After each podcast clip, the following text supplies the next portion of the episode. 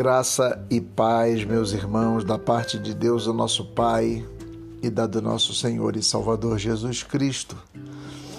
Hoje é terça-feira, ontem foi segunda e eu dei um descanso a vocês, porque ninguém merece. Mas estou de volta aqui e para se esse áudio chegar a pessoas que não me conhecem, meu nome é Jairo, sou pastor da Igreja Batista Filha de Sião, na cidade do Rio de Janeiro. E hoje eu queria trazer para todos nós uma breve, brevíssima reflexão no Salmo 127, um daqueles salmos que nós amamos e lemos em várias, várias, várias ocasiões. Esse salmo é considerado um salmo de Salomão e é um cântico de romagem que geralmente as pessoas cantavam enquanto faziam romagens, romarias. Vamos ler o salmo que diz assim: Se o Senhor não edificar a casa, em vão trabalham os que edificam. Se o Senhor não guardar a cidade, em vão vigia a sentinela. Inútil vos será levantar de madrugada, repousar tarde, comer o pão que penosamente granjeastes. Aos seus amados, ele o dá enquanto dormem. Herança do Senhor são os filhos, fruto do ventre seu galardão flechas na mão de um guerreiro, assim como os filhos da mocidade. Feliz o homem que enche deles a sua aljava. Não será envergonhado quando pleitear com os inimigos. Lindo salmo, um salmo lido e conhecidíssimo por todos nós e que nos mostra de uma forma muito clara que a preocupação humana ela é infrutífera sem a bênção de Deus.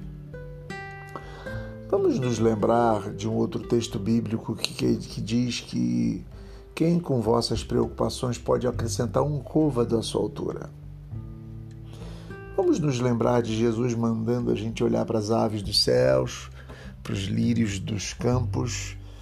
E Jesus está nos dando um ensinamento claro que este salmo parece apontar nossas preocupações são infrutíferas se não tivermos a bênção de Deus. O que determina de fato a continuidade da vida, a nossa, a nossa preservação, o que determina aquilo que nós vamos continuar sendo, mesmo que tudo dê errado, é a bênção de Deus. Nós seremos sim sustentados seremos sim cuidados. Deus irá sim nos abençoar e Deus já nos abençoou em Cristo Jesus com todas as bênçãos espirituais nos lugares celestiais em Cristo, diz o apóstolo Paulo em Efésios. Baseado nestas convicções que nós temos e que a bênção de Deus não está atrelada às questões financeiras somente, nós podemos perceber e caminhar a vida com fé e tendo noção de que as nossas preocupações pouco ou nada podem acrescentar à nossa vida. Aqui está dizendo exatamente sobre uma experiência que o pai de Salomão tinha tido e que Salomão a conhecia muito bem.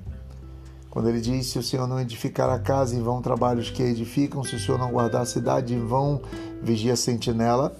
Vamos nos lembrar que Davi quis construir, entre aspas, a casa de Deus, mas esse privilégio fora reservado para seu filho Salomão.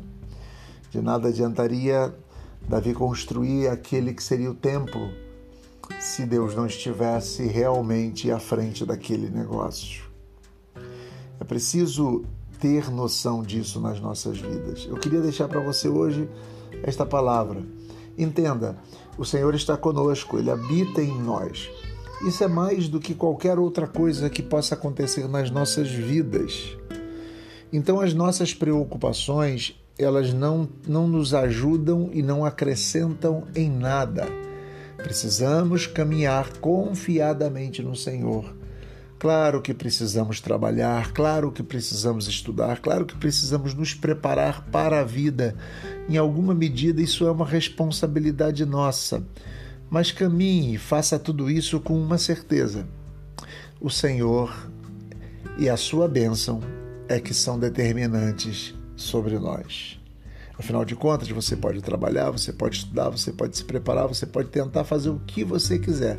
Mas se o Senhor não estiver à frente do negócio, pode ter certeza que todas as frustrações serão inevitáveis. Quando o Senhor está à frente, talvez nós tenhamos frustrações, sim, mas o sentido da vida, o sentido da luta e mais do que isso, a superação das frustrações virá ou virão. Sabe por quê? Porque um dia havemos de enxergar que o Senhor nos conduziu e que Ele esteve conosco em todo momento da luta e em todo momento das tribulações. Que bom é se partirmos para as lutas já com essa consciência, encontrando sentido nas lutas e sentido nas tribulações e nas angústias, porque o Senhor está conosco. Deixo a vocês esta palavra e espero que pastoreie o coração de vocês nestes dias de quarentena e que Deus possa nos abençoar e até a próxima vez, se assim Deus permitir.